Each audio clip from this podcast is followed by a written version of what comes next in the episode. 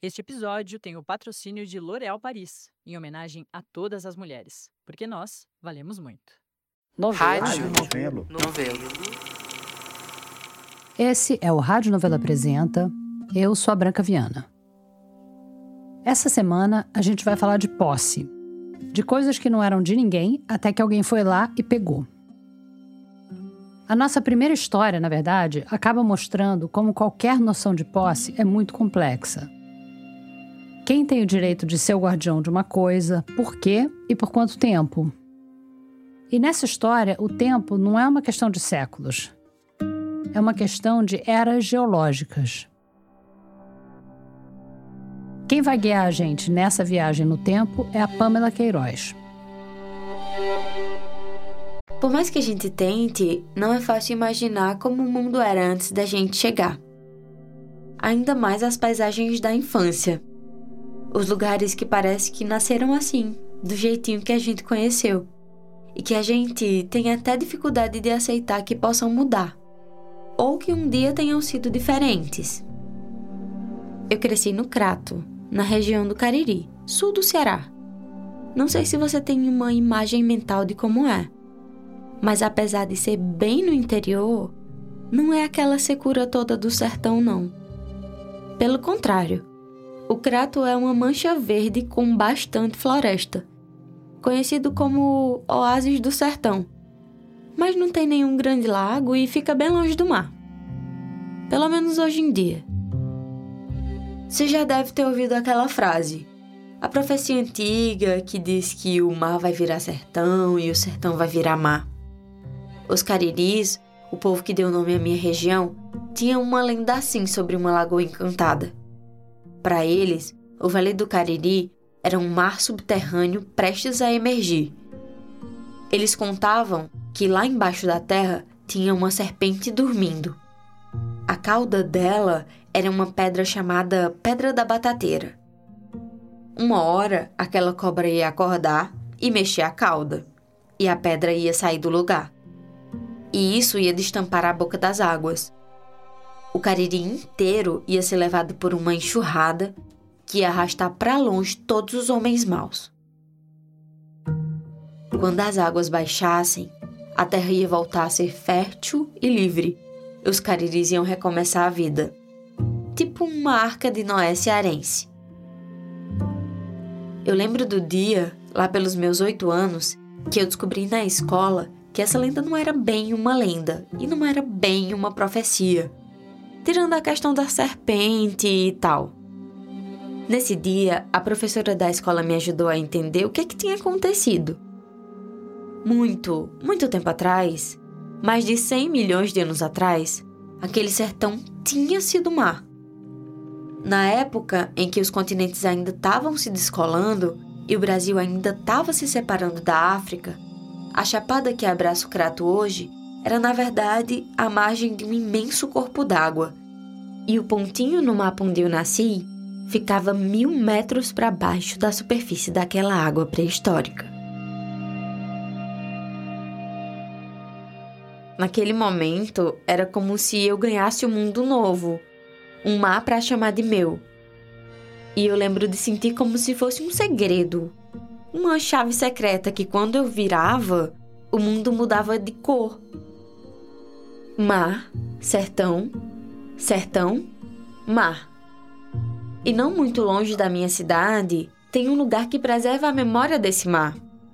Uma cidade menorzinha ainda, chamada Santana do Cariri. Na época daquela descoberta, eu visitei Santana pela primeira vez e o que eu mais lembro era que tinha uma estátua de um dinossauro bem no meio da praça. Naquela época, já tinha um museu em Santana, mas eu só cheguei a conhecer adulta, em outubro de 2022.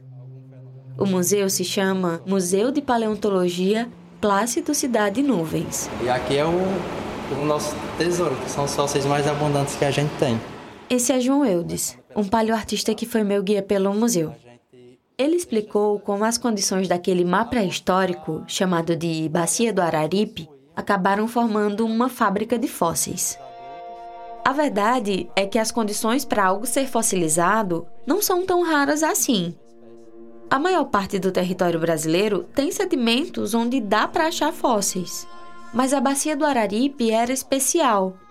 As águas eram calmas e muito salgadas. Quando o bicho morria, ele caía lá no fundo e era soterrado rapidamente, abraçado pelo solo, onde não tinha muitos agentes de decomposição. O resultado era que aquele bicho morto entrava num túnel do tempo para chegar até a gente hoje. É, algumas espécies fósseis elas são tão bem preservadas que elas contêm mais informações de que um animal que morreu há uma semana atrás está em decomposição. A fossilização daqui é o que chama de efeito medusa. É como se imediatamente o animal se transformasse em pedra. Cientificamente falando, não é tão simples assim. Levava alguns milhares de anos para o fóssil se formar. Porém, a preservação era quase instantânea. O efeito medusa, tipo o monstro dos mitos gregos. A mulher que tinha serpentes no lugar dos cabelos. Se você olhasse nos olhos dela, você virava pedra na hora. O que seria uma desgraça terrível para você, mas uma maravilha para um cientista do futuro que quisesse saber como você era e como era a vida na sua era geológica. Esse termo, aliás, efeito medusa, foi inventado por um paleontólogo que estava estudando justamente os fósseis da bacia do Araripe. Tem alguns itens da coleção do museu que mostram bem esse efeito da fossilização quase fotográfica. São fósseis em ação, como se os bichos tivessem sido flagrados pela medusa naquele instante.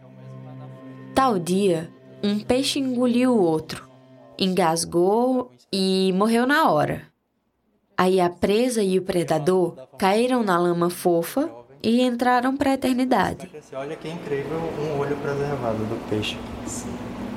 Para você ver o nível de preservação, porque o olho é a primeira coisa que vai embora, né, quando um organismo morre. Talvez você já tenha ouvido falar na pedra cariri, que é extraída dessa mesma região. Então, junto com ela, quase sempre vem uma porção de peixinhos. Esse é o Dastelbic andrale, que é o fóssil mais abundante que a gente tem. 90% dos fósseis da bacia do Araripe é esse peixinho. Que ele geralmente é o primeiro fóssil que muitas pessoas têm acesso, que ele vai estar em borda de piscina, casas onde usam o calcário laminado em construção.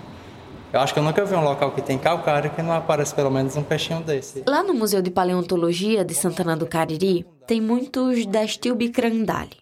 Tem muito peixe, muita aranha, muito inseto mas talvez você esteja percebendo um elefante na sala. Ou a ausência de um elefante na sala. Ou a ausência de algo bem maior que um elefante na sala. O pessoal fica indignado quando vem aqui e a gente fala que só tem um dinossauro. Por um lado, sim. A gente está falando de um mar pré-histórico. É natural que tenha muito mais fóssil de peixe. Mas não é por isso que o museu só tem um dinossauro. Ou melhor, não é só por isso. Para contar essa história, a gente vai ter que voltar lá para dezembro de 2020, que foi o ano de publicação do trabalho. Essa é a Aline Guilard, que é professora de paleontologia da Universidade Federal do Rio Grande do Norte, e vai levar a gente de volta para um passado não tão distante. Faltando duas semanas para o Natal de 2020, apareceu uma notícia muito boa. Dia 13 de dezembro de 2020 é publicado na revista específica de paleontologia, a revista Cretaceous Research, o fóssil de uma nova espécie de dinossauro brasileiro, que foi chamada, foi batizada de Ubirajara jubatus. Ubirajara jubatus. Bom, quando a gente, os paleontólogos brasileiros, os interessados nesse tópico, né, se deparou com esse artigo, o primeiro sentimento sempre é de alegria. Né? Olha que legal, é um fóssil brasileiro importante sendo descrito. Mas esse fóssil ele trazia algumas coisas mais legais que isso. Né? Ele era o primeiro fóssil de um dinossauro não aviano, ou seja, um dinossauro que não é uma ave. Lembrando aqui que aves são dinossauros, tá? Então, de um dinossauro não aviano preservado com penas do hemisfério sul do planeta. Isso era muito grande. O Birajara jubatus era um dinossauro que não voava, mas ele tinha uma plumagem. Um monte de penas bem pequenininhas que formavam tipo uma juba na altura dos ombros. Por isso que ele tem o nome Jubatus. E a Aline falou ali que as aves são dinossauros, por causa daquilo que você já deve ter ouvido falar. A linhagem que conecta os dinossauros e as galinhas, por exemplo. Mas qualquer linhagem paleontológica vai ter buracos, peças que estão faltando no quebra-cabeça. E o Birajara parecia ser uma dessas peças. O primeiro desse tipo no hemisfério sul. Um dinossauro com penas, mas que não voava. Até onde a gente sabe, a plumagem dele talvez servisse para chamar a atenção das fêmeas. Olhando as reconstruções, ele parece um pavão meio mal diagramado, mas não deixa de ser charmoso pra caramba. A notícia só ia ficando mais e mais incrível. E mais louco ainda, era o primeiro fóssil de dinossauro que saiu de uma unidade de rochas específicas ali da Bacia do Araripe. Primeiro dinossauro não aviano da formação Crato. Então vinha cheio de novidade. Isso era muito legal. Mas. Mas aí começa uma sequência assim de decepção. A primeira delas é olhar os autores do artigo. Todos eles, a maior parte deles europeus, todos eles estrangeiros. Isso é um problema? Eu, Aline, particularmente, não vejo como um problema, desde que essas pessoas tivessem todas as autorizações para trabalhar com esse material. Só que a Aline e outros colegas ficaram super intrigados com essa história e foram investigar. Os cientistas que tinham publicado o trabalho diziam que tinham obtido uma autorização para retirar o fóssil lá em 1995 e que ele só tinha sido estudado agora. Ok, pode até ser, mas o órgão que eles diziam que tinha autorizado a retirada não era o órgão que fazia isso na época. Esquisito. E tem outra. Se o fóssil tinha sido realmente descoberto em 1995, como eles estavam dizendo, isso significava muita coisa. É que o primeiro fóssil de um dinossauro não aviano com penas descrito no mundo foi em 1996. Esse fóssil saiu da China. E isso causou uma revolução na paleontologia da China. Né? De repente, a China virou assim a, a pupila dos olhos da paleontologia de dinossauros do mundo e muitos cientistas se voltaram para a China para querer estudar esses materiais. A China investiu horrores na ciência paleontológica local, criou vários institutos de pesquisa geológica com foco em paleontologia museus, enfim, financiou pesquisadores para desenvolver esse tópico por conta dessa descoberta que era simplesmente assim uma das maiores descobertas de todos os tempos da paleontologia. E aí você para e pensa que um dinossaurinho com penas tinha sido retirado do país, do nosso país, em 1995. Aline não conseguia parar de pensar em como a história poderia ter sido diferente. O que, que a gente faz quando a gente está muito triste e puto? A gente vai reclamar na internet. Então, o que, que eu fiz como paleontóloga e divulgadora científica? Fui para o Twitter e construí um fio explicando né, a parte interessante, legal, né, do, da descoberta desse material, mas atentando também para essa parte mais obscura envolvendo a descrição desse fóssil. E no último tweet desse fio, eu uso a hashtag Ubirajara belongs né, traduzindo para o português brasileiro, é Ubirajara pertence ao Brasil. Essa hashtag começou a se espalhar. Ubirajara pertence ao Brasil. Agora, para falar sobre o que pertence a quem nessa história toda, eu queria pedir licença para a gente falar um pouco sobre legislação. Aliás, para fazer isso, a gente vai ter que voltar no tempo de novo, bem rapidinho.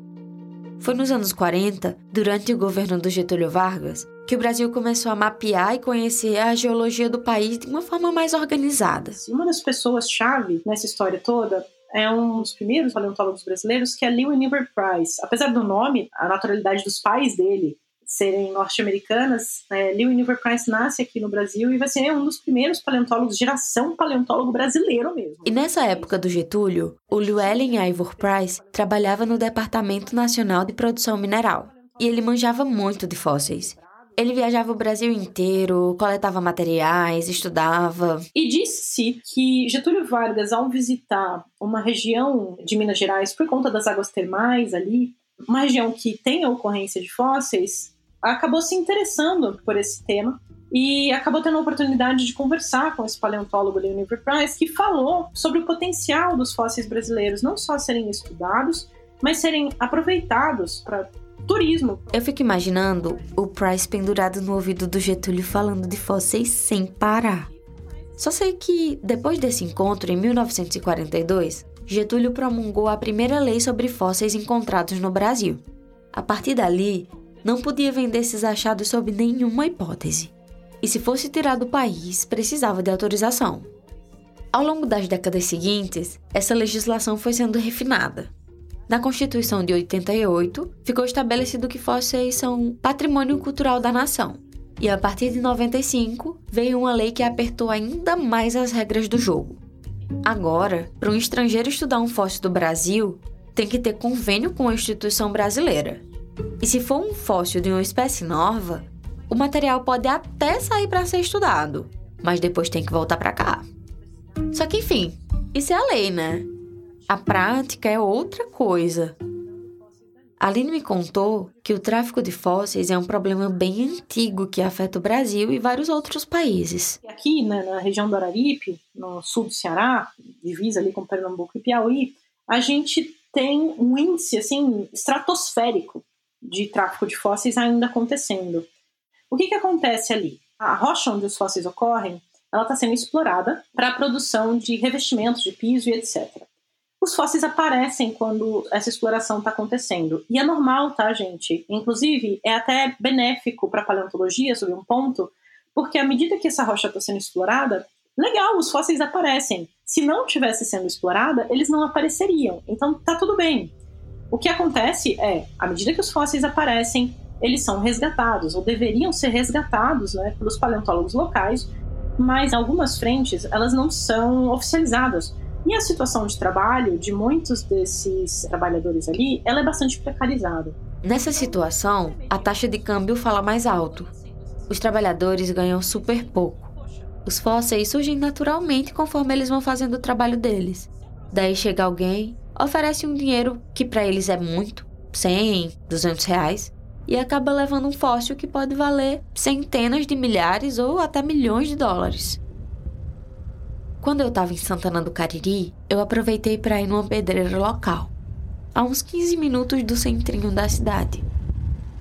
Da garupa de uma moto, eu via sítios na beira da estrada e um horizonte tomado por plantas da caatinga.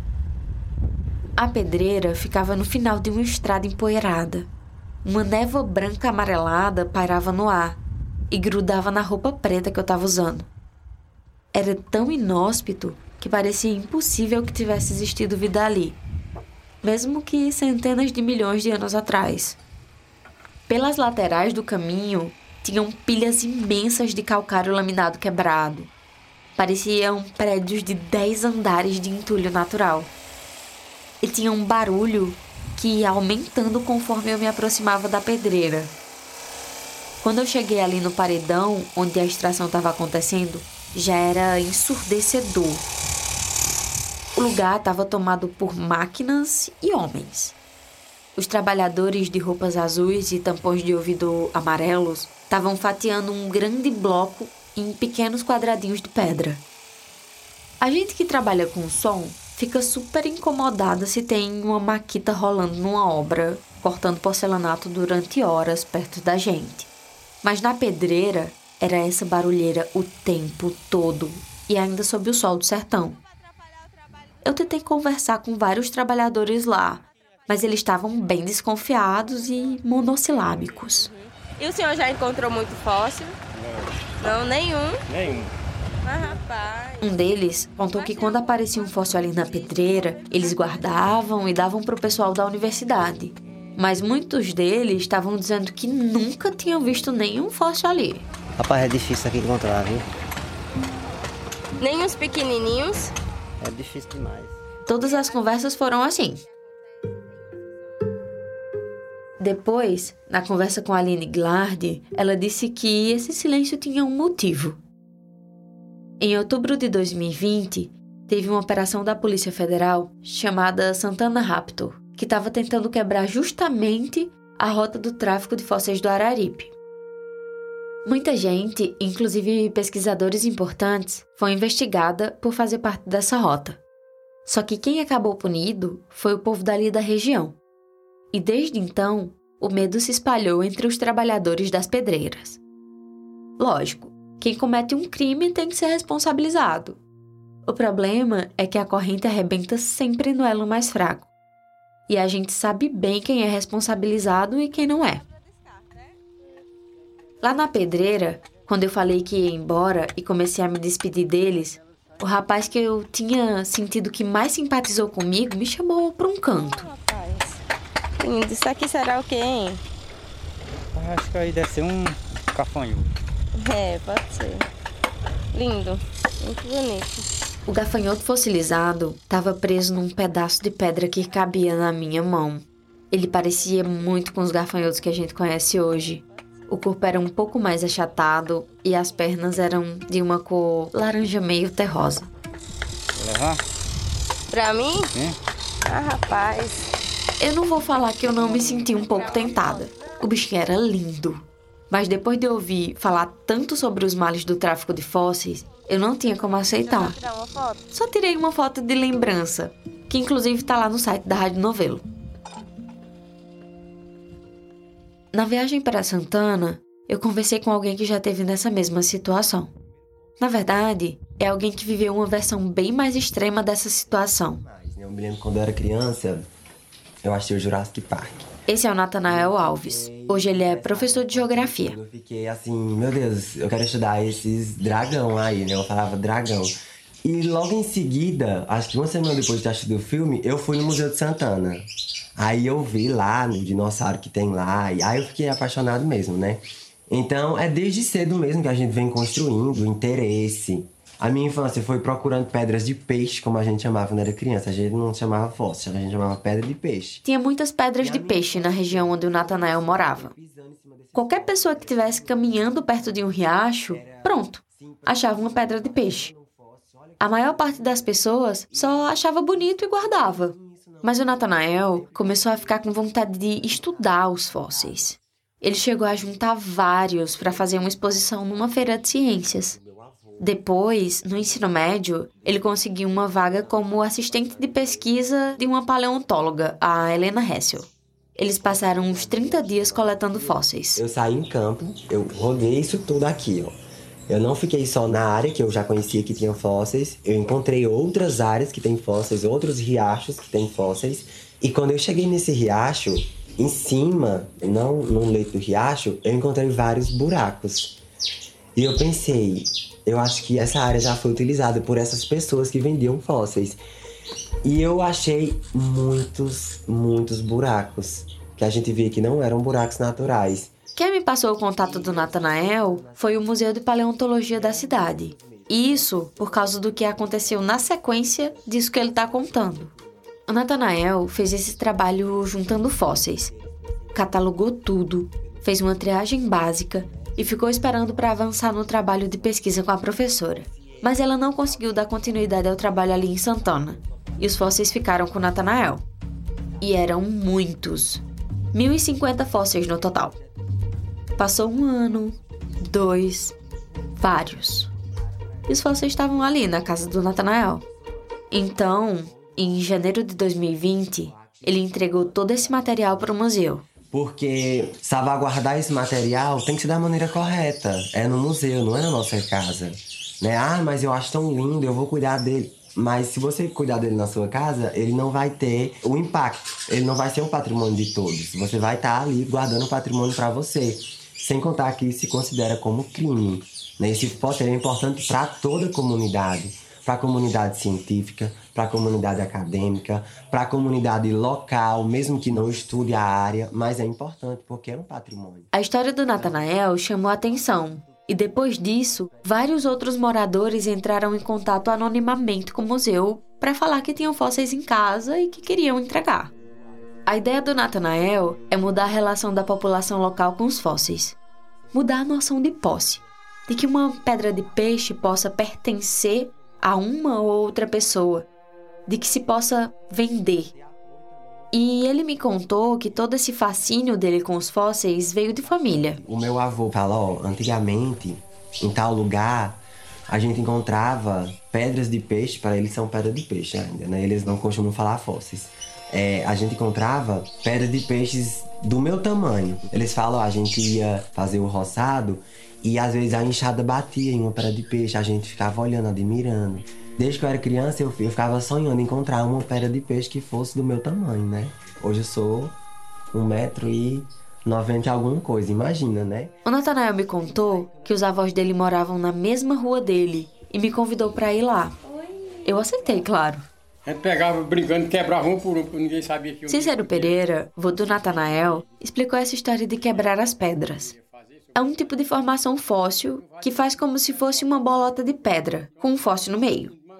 Aí, se você bate no ângulo certo, a pedra abre e o fóssil se revela. Abria as duas bandas. Você via a alçada do peixe direitinho, as escramas, o jeito daquelas guerras que o peixe tem.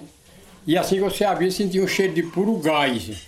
Um, um gás estava abafado junto, ele soltava aquele ar, né? O ar que as pedras soltavam talvez fosse um carbonato de potássio, que é uma das substâncias que ajudam a preservar o fóssil durante milhões de anos. Aquilo era como abrir uma janela para o passado. O pessoal passava aqui e via, rapaz, que pedra bonita aí. Levava, de para São Paulo foi um bocado dela. Para São Paulo, para longe, para o mundo. Pouquíssimas delas voltaram. O Natanael entregou para o museu os fósseis que ele tinha coletado em janeiro de 2020.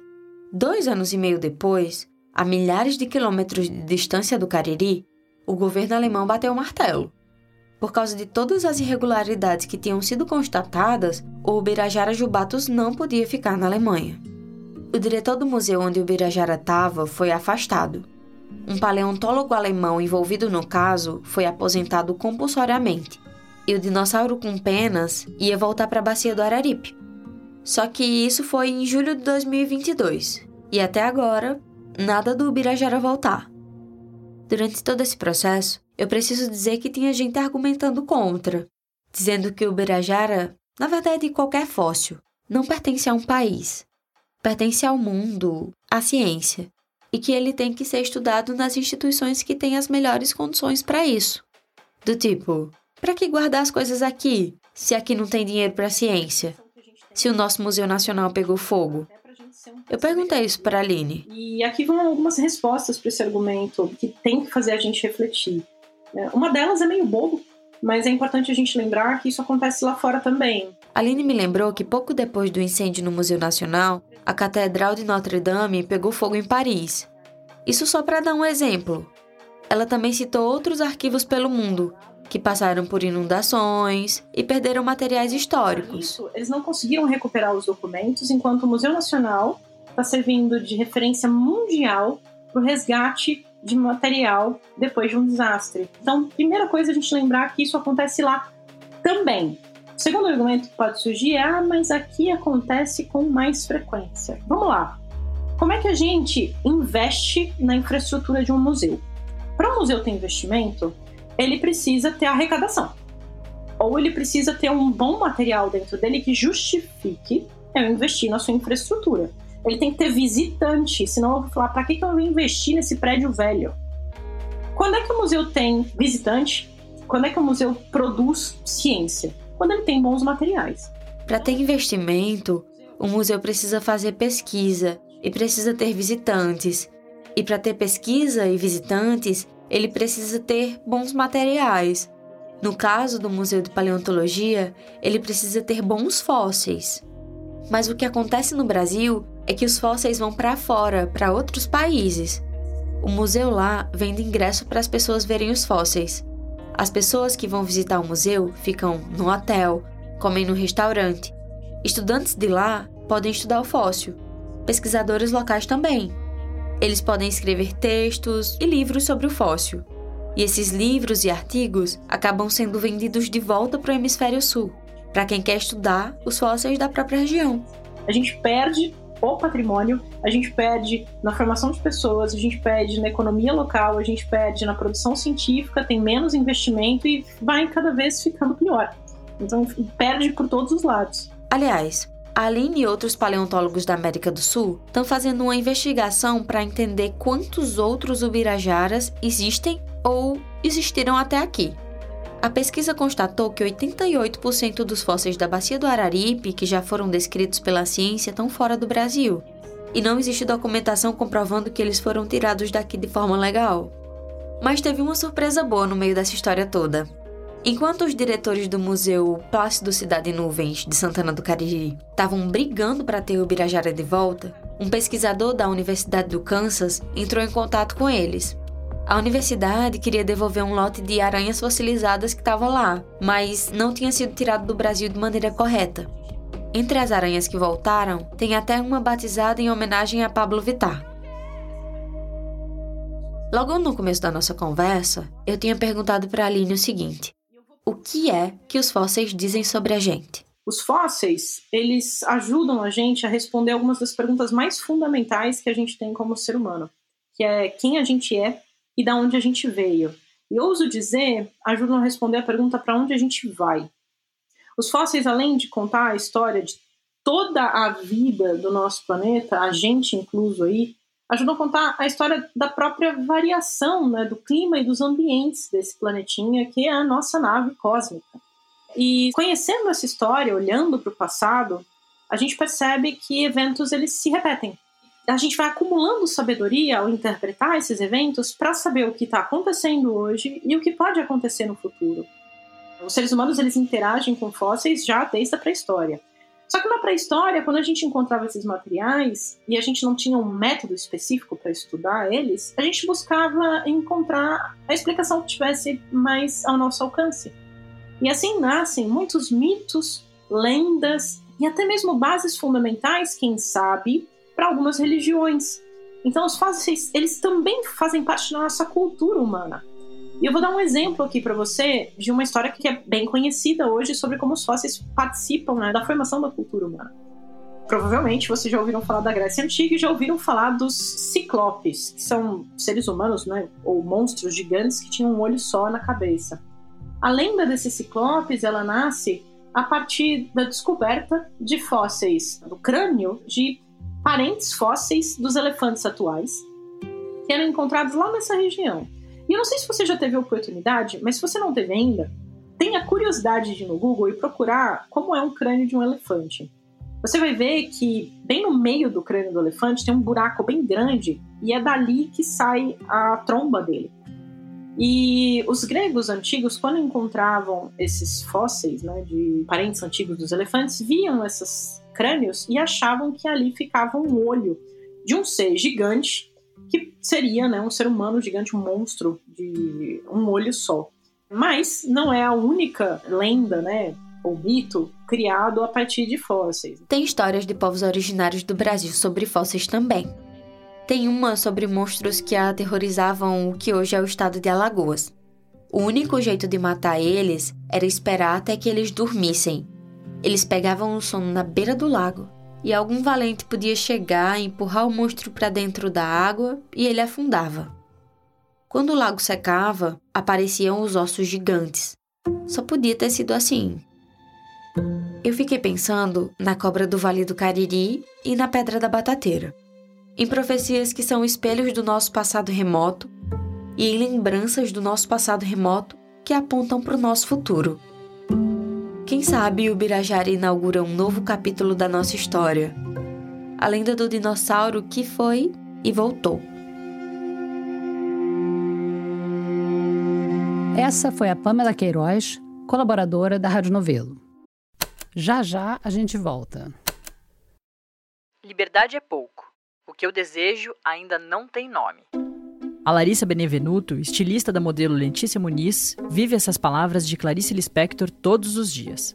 Sem formação em moda, a ex-publicitária está se tornando referência no universo plus size ao ajudar mulheres de corpos grandes a se libertarem nunca foi também só sobre moda. Sempre quis ter algo além, sempre quis ter um propósito. As seguidoras da Letícia sempre vinham nos meus directs e falar, ou falava para Lê. A Lê sempre fez questão de me colocar dentro desse universo, de falar que eu tava ali com ela, entendeu? Ah, a Lari tá de parabéns, eu queria ter uma Lari assim na minha vida. E aí isso foi muito enriquecedor, não só pelo fato delas estarem elogiando o meu trabalho, mas porque eu sabia que isso não era sobre a roupa que eu estava vestindo na Letícia, que para elas isso significava muito muito mais, que é algo que elas nunca tiveram. Isso muda a vida dessas meninas. Elas se sentirem bonitas, elas se olharem no espelho, elas sentirem que elas são amadas. E elas viam na Letícia essa imagem do que elas queriam ser.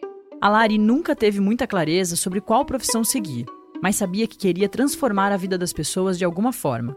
Foi estando atenta às seguidoras da amiga criadora de conteúdo que a estilista entendeu que esse caminho era o do acesso do público plus size a peças refinadas e mais baratas. A última das nossas coleções foi a mais ousada, porque a gente sempre quis trazer algo mais palpável para elas, não só uma referência. E aí a gente via elas mostrando como elas estavam felizes, como elas tinham coragem de sair de casa para as festas e se sentirem bonitas e especiais. Eram peças acessíveis. Não fazia sentido criar peças a um valor que elas não teriam acesso, que fosse alto. A gente queria que elas tivessem os mesmos acessos que uma pessoa de corpo padrão tem. A gente queria trazer moda para elas.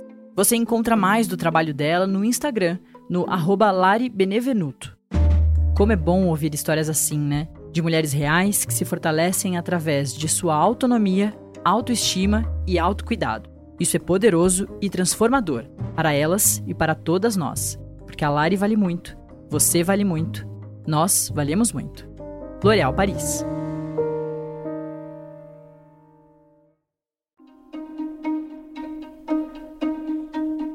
Um jeito clássico de tomar posse de um negócio é fincar uma bandeira, na maior parte das vezes, a gente usa isso como uma metáfora. Mas nessa próxima história tem uma bandeira literal. E ela mostra como fincar uma bandeira nem sempre resolve a questão. Quem descobriu essa história e fincou a bandeira dela aí foi a Bárbara Rubira.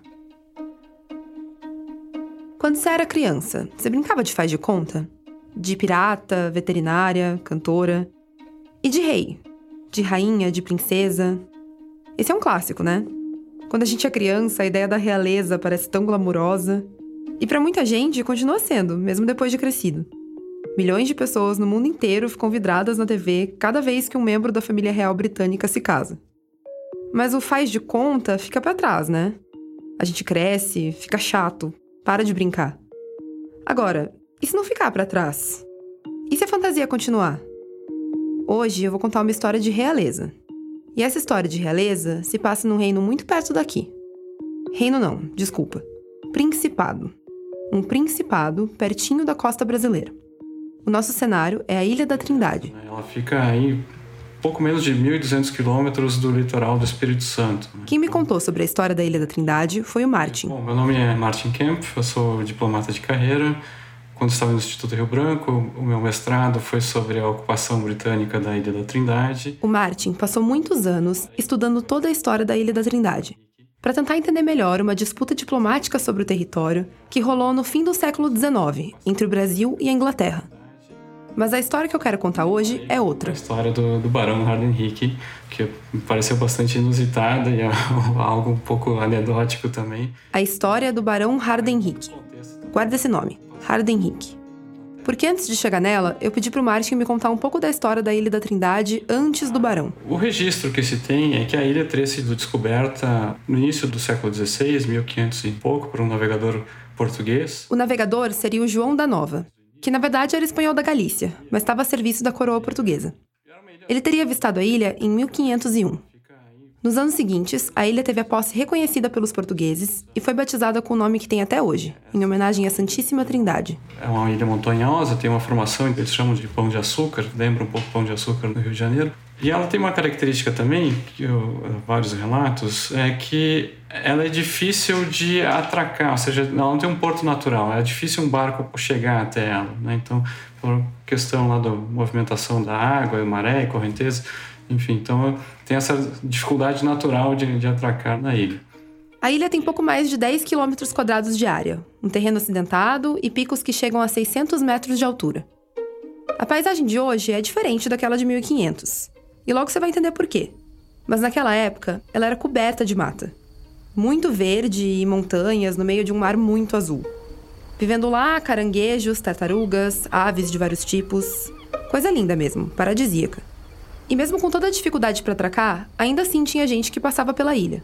Durante toda aquela era das grandes navegações. Conta-se que em 1700, o astrônomo britânico Edmund Halley. Edmund Halley, o cara que descobriu o cometa Halley. Teria passado pela ilha encontrando ela deserta, achou que ela não tinha dono, então ela tomou posse da ilha para o governo britânico e deixou lá algumas cabras, por, se porventura algum náufrago ficasse na, na ilha, ele ia ter algum alimento. Só que essa história das cabras levou a um impacto ambiental muito grande porque as cabras dizimaram a vegetação da ilha. Essa coisa de deixar animais não foi invenção do Halley. Era uma prática até que comum na época. Além das cabras, ele deixou porcos também, inclusive. Agora, esse papo de achar que não tinha dono não cola. Quando Halley escreveu sobre isso, ele já se referia à ilha como Trinidad. Se ele sabia o nome dado à ilha pelos portugueses, devia saber a quem ela pertencia. Mas quem sabe ele achou que estava abandonada, vai. Voltando aos bichos. A presença das cabras na ilha acabou levando à extinção da árvore mais característica da vegetação local, a colubrina glandulosa, conhecida também como saguaragi. A estimativa é que no século XVII, uma mata densa, dominada principalmente por essa espécie, cobria cerca de 80% do território da ilha. Na década de 1880, expedições que passaram por lá já relatavam uma floresta morta. No meio do século passado, um naturalista do Museu Nacional visitou a ilha para coletar amostras e achou um último espécime vivo da árvore. Foi só muito recentemente, nos anos 2000, que a Marinha Brasileira conseguiu acabar de vez com todas as cabras da Trindade. Cada uma delas foi caçada. Mas aí, o estrago para o ecossistema já estava feito. Essa tentativa do Halley de tomar posse da ilha em nome dos ingleses com as cabras não deu muito certo. Só vários anos depois, em 1781, é que o governo britânico foi tentar tirar proveito disso. Mas aí isso incomodou os espanhóis, que queriam controlar as rotas comerciais da região, e reclamaram com os portugueses. Aí a coroa portuguesa mandou os ingleses embora. Avançando um pouco mais no tempo, quando houve a independência do Brasil, na minuta da primeira Constituição brasileira, ela constava como território brasileiro. Mas aí depois, na Constituição final, que o Dom Pedro otorgou, essa parte já não estava lá. Só para esclarecer, a Constituição do Dom Pedro não estipula os limites territoriais do país. Não é que a Ilha da Trindade ficou fora do que foi determinado como território brasileiro. Mas mesmo assim, o Império a considerava como parte do território. Houve visitas por navios da Marinha Brasileira. Há, inclusive, um artigo do Instituto Histórico Geográfico Brasileiro, na época do Império, sobre a ilha, né, detalhando a vegetação, enfim, com aspectos geográficos.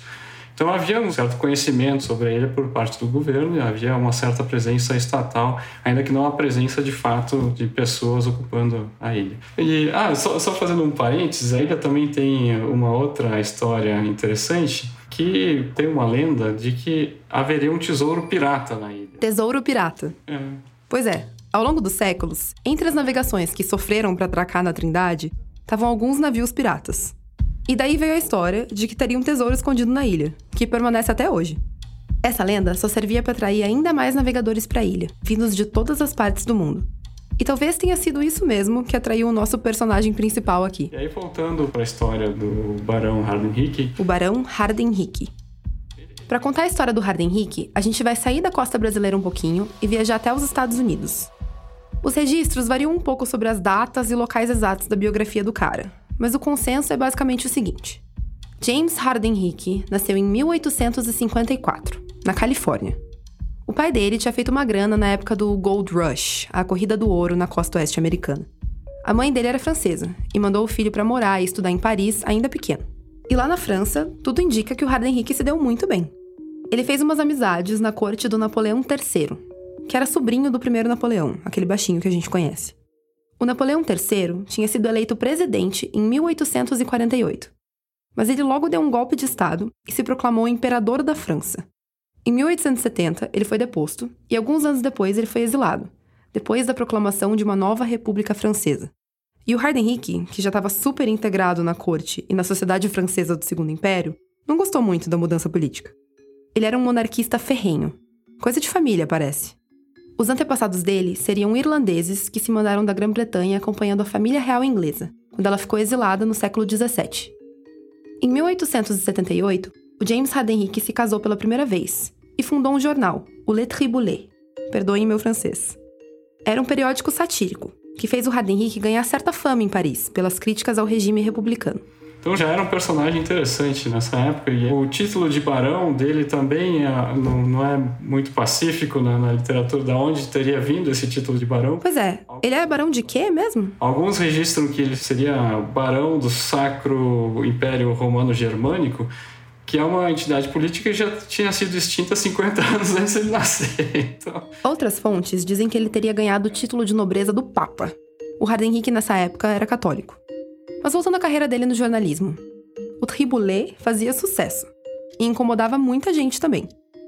Enquanto ele foi editor, o Hardenhick acabou se envolvendo em 42 processos judiciais, foi multado em mais de 300 mil francos E ainda teve que resolver umas discussões em duelos. Coisas da época. Em 1888, o cara que era patrono do jornal, que financiava toda a operação, morreu. Aí o tribulé parou de circular, o Harden Henrique largou a política e foi fazer aquilo que é um clássico do jovem rico europeu: viajar ao mundo. Ele terminou o casamento dele e deixou os filhos, um menino e uma menina, aos cuidados de um amigo jornalista, o Conde de Laboissière. Numa viagem para a Ásia, ele teria saído da Europa e passado pela Ilha da Trindade. E o que se estima é que provavelmente ele já sabia dessa história da lenda do tesouro também, né? o que foi um atrativo adicional. O Harden Henrique estava embarcado no Astoria, um navio mercantil inglês rumo à Índia. Se foi a caça ao tesouro ou só as condições climáticas, eu não posso te dizer com certeza. Mas por algum motivo, o capitão decidiu atracar brevemente na Trindade. O que se conta é o seguinte: do Astoria, um pequeno barco foi enviado à terra firme. Nele estava o Harden Henrique, que desembarcou na ilha. A gente não sabe em que momento ele ouviu falar da ilha, das cabras do Halley, do João da Nova, do Império Brasileiro, porque aquela ilha, teoricamente, tinha dono. Mas ele resolveu discordar de tudo isso.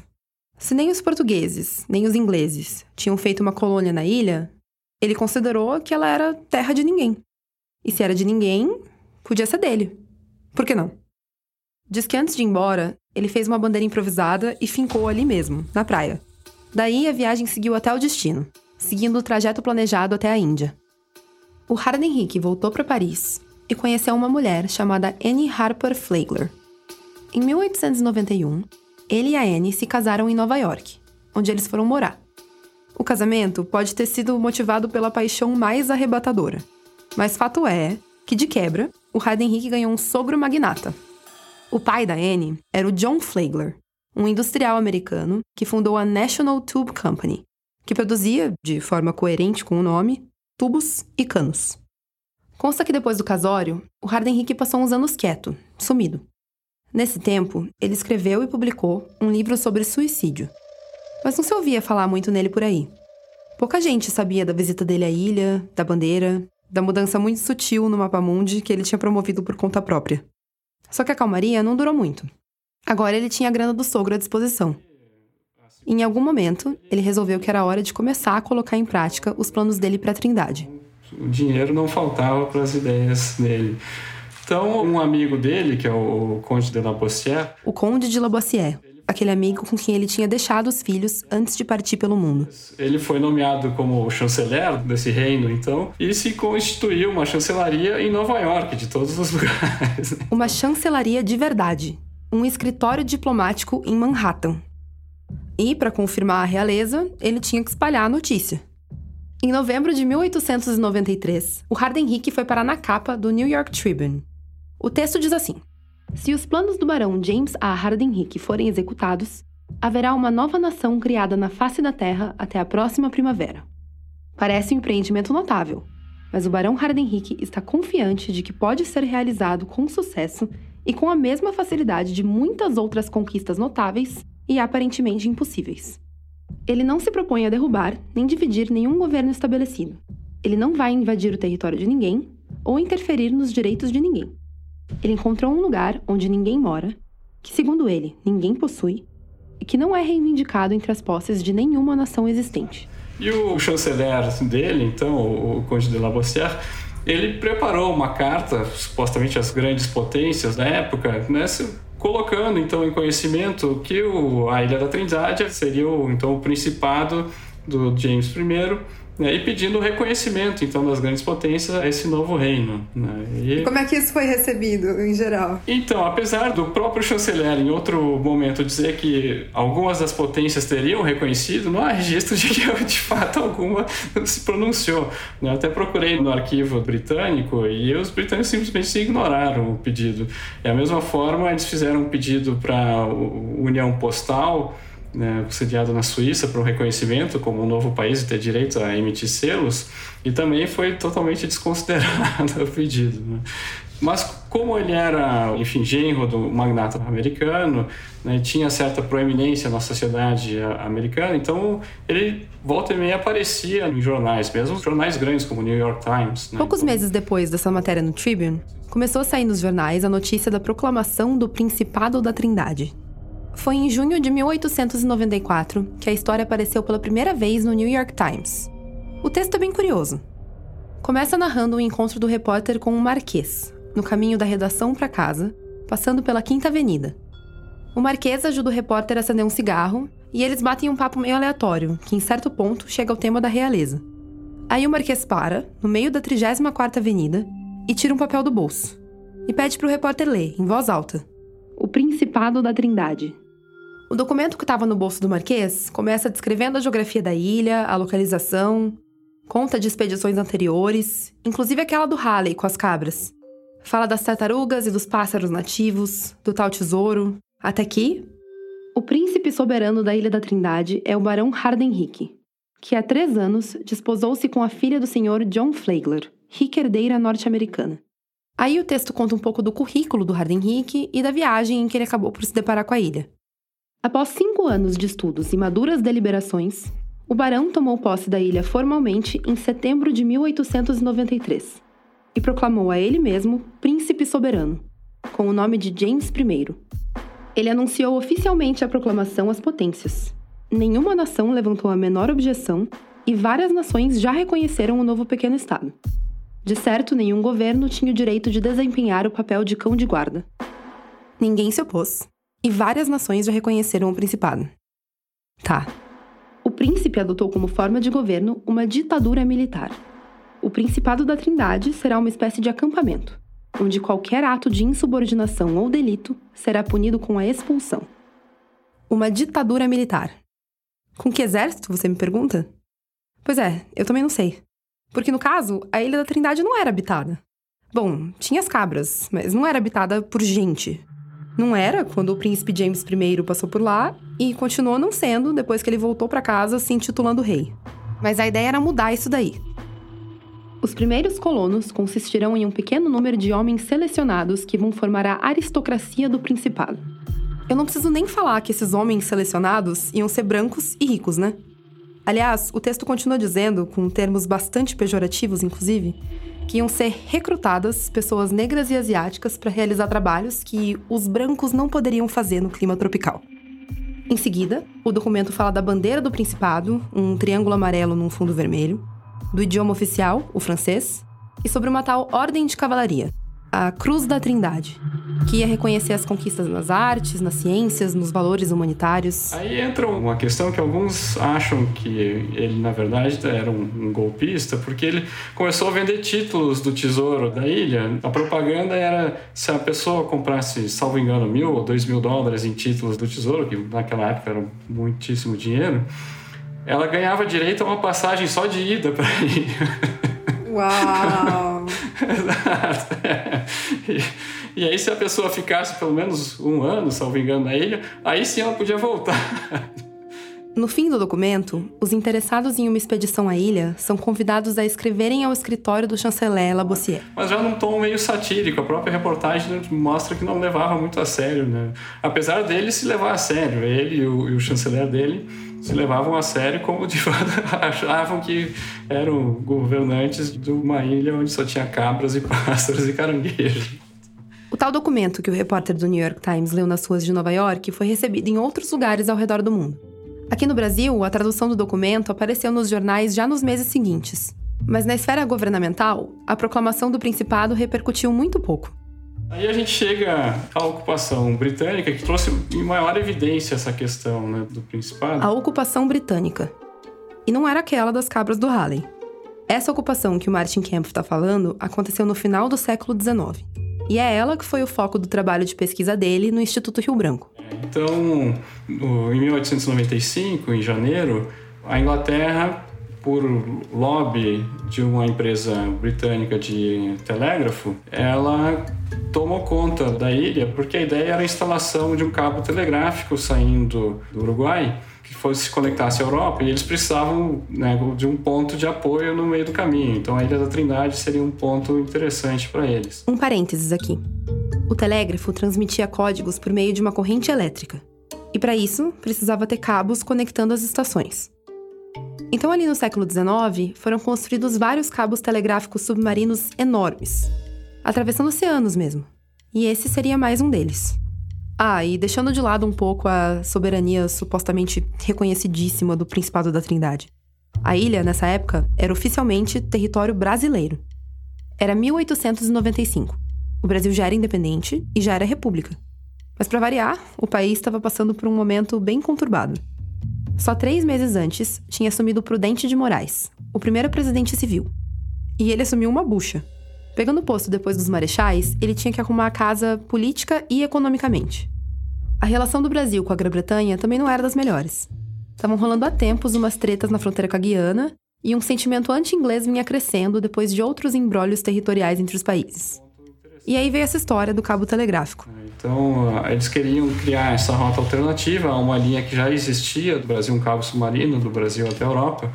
Mas a questão é que a empresa que era dona desse cabo estava no final da sua concessão, né, que tinha sido dada pelo Dom Pedro II, e o Brasil, pelo contrato que tinha sido estabelecido na época, podia exercer o direito de comprar essa linha telegráfica. Né? Então, caso o governo brasileiro comprasse, ele ficaria com o monopólio do tráfego telegráfico entre praticamente boa parte do continente sul-americano com a Europa. E isso né, era contrário aos interesses da, da, empresa britânica e também contrário aos, aos interesses geopolíticos aí da Inglaterra. Então seria interessante para eles terem uma outra linha que também caso essa linha se mostrasse viável, ela diminuiria o valor da linha que o Brasil teria pago também. Então, seria um, um bom negócio para os britânicos, um bom negócio para o Brasil. Então, essa ocupação aconteceu sem ter sido anunciada. Né? O governo britânico mandou um navio da Marinha, eles tomaram posse da ilha, né, botaram a bandeira e foram embora. Não comunicaram para a imprensa, não divulgaram essa notícia. E foi assim que a Ilha da Trindade foi reivindicada mais uma vez. Mais uma bandeira colocada na surdina. Pelo menos dessa vez, os britânicos não levaram mais uma espécie invasora. Essa notícia foi ser conhecida quase seis meses depois, em junho somente, quando já estava na iminência de uma troca no governo britânico, ia sair um governo liberal e ia retornar um governo conservador, que tinha características menos favoráveis à aquisição de novos territórios. E eles preferiam ter a influência, mas não a posse do território novo. E aí, na iminência dessa troca, saiu essa notícia na imprensa britânica, né? E era uma nota pequena na imprensa, né? Meio anedótica. O próprio tom meio jocoso da notícia dizendo que era um novo território para o Reino Unido, mas que provavelmente não ia agregar muito, mas já falava que possivelmente havia um tesouro lá e que até terminava dizendo, ah, quem sabe o governo quer procurar o tesouro que está ilha também. A notícia, a princípio, passou meio despercebida pelos diplomatas brasileiros na Inglaterra. Mas adivinha quem estava de olho?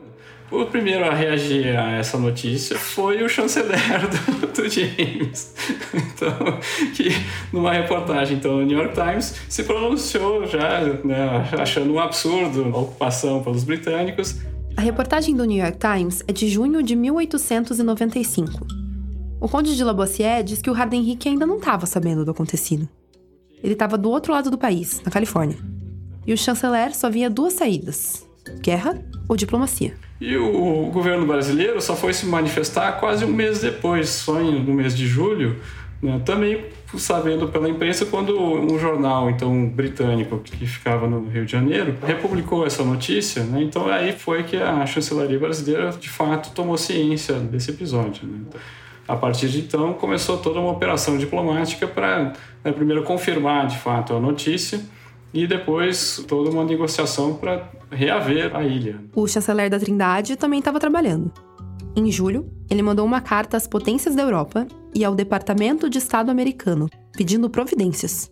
Aos americanos, ele invocou a doutrina Monroe, que estabeleceu a não interferência europeia no continente americano. E o secretário de Estado norte-americano nem tomou conhecimento da carta. Ele, consultado pela imprensa, ele disse que não conseguia ler a letra na qual a carta foi escrita. Então... e a imprensa fez a festa em cima dessa questão. O que se comenta é que esses episódios deram principalmente no mês de agosto, nos Estados Unidos, um mês onde tinha poucas notícias, porque o parlamento não se reunia, então tinha pouca. Né, eles chamavam do silly season, né? A, a temporada meio boba, na qual notícias né, pouco relevantes relevantes ganhavam mais peso, porque o jornal não tinha muito o que mostrar de notícias mais sérias. E com isso, o New York Times ele virou meio que o diário oficial do Harlan Hick, né? Então ele começou a publicar quase que semanalmente notícias, né, do o, que que o chanceler estava pensando, o próprio príncipe da Ilha da Trindade pensava da, da questão. E isso levou até que alguns jornalistas do New York Times fossem condecorados pelo chanceler com a medalha da Ordem da Trindade. Apesar de toda essa cobertura do New York Times, ninguém levava o Harden Hick a sério nenhuma autoridade deu bola. E o período de cobertura extensa nos jornais também não tinha como durar para sempre. Acabou a silly season, voltaram as notícias sérias da política americana. E o Harden Hick e o Principado foram sendo esquecidos. O fato é que alguns anos depois, toda essa questão da Ilha Trindade teve seu desfecho né, favorável ao Brasil. Em agosto de 1896, a questão diplomática foi resolvida. O governo britânico reconheceu a soberania brasileira sobre a Ilha da Trindade. Na briga entre a jovem República Brasileira e o poderoso Império Britânico, o triunfo foi daquele que, à primeira vista, podia ser considerado o mais fraco. Não teve guerra, só negociações mesmo, e o envolvimento do governo português. Eu não vou entrar nos pormenores aqui, mas é nisso que o Martin Kempf se debruça na obra dele. Se você quiser saber mais, no site da Rádio Novelo você encontra o link para o livro dele. Em 1897, a Marinha Brasileira ergueu um marco de posse na Ilha da Trindade, com a inscrição o direito vence a força. Hoje, a ilha ainda é território brasileiro. Isso, a Marinha tem uma base permanente na ilha, uma visita constante também de pesquisadores, né? então tem navios da Marinha que fazem esse contato regular né? e abastecimento da ilha, e há um rodízio tanto do pessoal da Marinha que fica lá, quanto de pesquisadores que ficam lá, biólogos, enfim, diversos tipos de cientistas que ficam fazendo pesquisas a fauna, flora, enfim, da ilha. E o Barão Hardenrick, ou Príncipe James I, não conseguiu ir muito adiante com os planos dele de colonização, ditadura militar e ordem de cavaleiros. Nos anos que se seguiram à ocupação britânica e à disputa diplomática, o Hardenrick caiu em depressão. A Trindade era para ele, para usar um termo em francês, o joie de vivre, alegria de viver. Perder o principado e ter sido ridicularizado publicamente por tanto tempo machucaram ele profundamente. Ele continuava casado, mas via muito pouco a esposa e os filhos, que estavam sempre longe. Financeiramente, ele também passou por maus bocados. Ele precisava vender as terras que tinha, mas não conseguia encontrar comprador para elas. E por fim, ele brigou com o sogro, que cortou a grana. Em fevereiro de 1898, aos 43 anos, James Harden Hick se suicidou num hotel no Texas. Na suíte, do lado dele, encontraram uma carta, endereçada à esposa, e, segundo o New York Sun, encontraram também a coroa da Trindade. Poucos anos depois, em 1906, o escritor Richard Harding Davis contou a história do barão num livro, Real Soldiers of Fortune Verdadeiros Soldados da Fortuna, em português. Ele descreve o Harding Hick como um homem atrás de seu tempo. Nasceu na época errada. Totalmente deslocado entre os contemporâneos dele. O Harding tem um ponto. Os sonhos de realeza do Harden Hick são meio anacrônicos mesmo. O fim do século XIX era o auge da Era dos Impérios, com as grandes potências disputando influências. E vamos combinar que um suposto príncipe e o chanceler dele, por mais espaço que eles conseguissem nos jornais nova-iorquinos, estavam longe de ser uma potência capitalista, né? Mas quem sabe se o Harden Hick tivesse chegado antes na Trindade? No século XVI, XVII ou até no XVIII, a história não poderia ter sido diferente. Olhando daqui do futuro, o faz de conta do príncipe da Trindade parece absurdo. Ele chegou, viu a ilha e pegou para ele. Pronto, agora é minha. Mas na verdade, isso não é muito diferente daquela dinâmica colonial que imperou por séculos.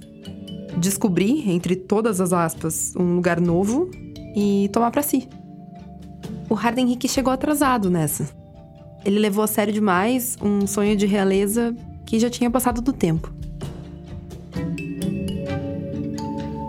Essa foi a Bárbara Rubira, produtora do Rádio Novela Apresenta. A gente volta daqui a pouquinho.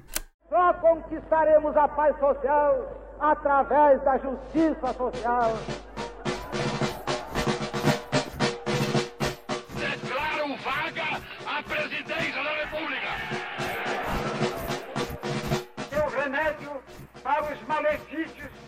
Da extrema esquerda não será o nascimento de uma direita reacionária.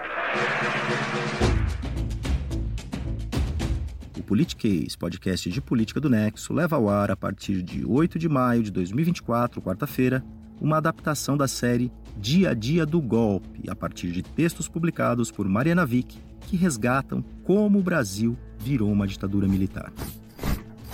Em cinco episódios, você vai acompanhar a sequência de fatos ocorridos em datas-chave de 1964, do discurso de Jango na Central do Brasil à posse de Castelo Branco, primeiro general-presidente de um regime autocrático que duraria 21 anos.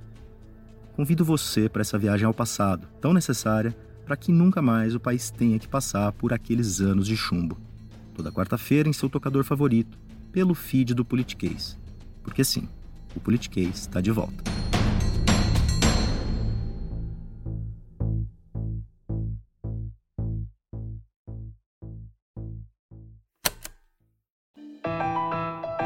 Obrigada por ouvir mais esse episódio do Rádio Novela Apresenta.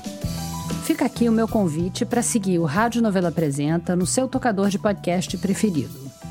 Se você gosta do que a gente faz e quer dar uma forcinha, o melhor jeito de fazer isso é engajando, como se diz por aí. Dando cinco estrelas, falando da gente nas redes sociais e fora das redes sociais também, claro. E eu te convido também a visitar o nosso site radionovelo.com.br, que é feito no maior capricho e tem sempre material extra e referências de cada episódio. Essa semana tem fotos que a Pamela tirou de fósseis no Museu de Santana do Cariri e do gafanhoto que ela recusou.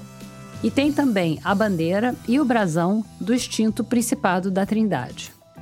Se você ainda não fez isso, também recomendo assinar a nossa newsletter que além de te lembrar de ouvir o episódio da semana, tem sempre dicas espertas da nossa equipe. E vem cá, de tanto ouvir o Apresenta, você pensou numa história pra gente? Então manda. Nosso e-mail é apresenta@radionovelo.com.br. O Rádio Novelo Apresenta é um original da Rádio Novelo. A gente tem o apoio da Open Society Foundations. Toda quinta-feira tem episódio novo. A direção criativa é da Paula Scarpim e da Flora Thomson Devô, e a produção executiva é do Guilherme Alpendre. A gerência de criação é do Tiago Rogero, a executiva é da Marcela Casaca e a de produto e audiência é da Juliana Jäger. Nossos produtores sênior são Vitor Hugo Brandalize, a Evelyn Argenta e a Bia Guimarães. As produtoras da nossa equipe são a Bárbara Rubira, Gabriela Varela, Júlia Matos e Natália Silva. A checagem desse episódio foi feita pela Marcela Ramos e pelo Gilberto Porcidônio. A Mariana Leão colaborou na montagem. A Paulo Scarpim fez o desenho de som. Nesse episódio, a gente usou música original de Vitor Rodrigues Dias e também da Blue Dot. A mixagem é do Pipoca Sound. O desenvolvimento de produto e audiência é feito pela Fecris Vasconcelos e pela Bia Ribeiro. O Eduardo Wolff é responsável pelo conteúdo e engajamento das nossas redes sociais e o design das nossas peças é do Matheus Coutinho. Obrigada e até a semana que vem.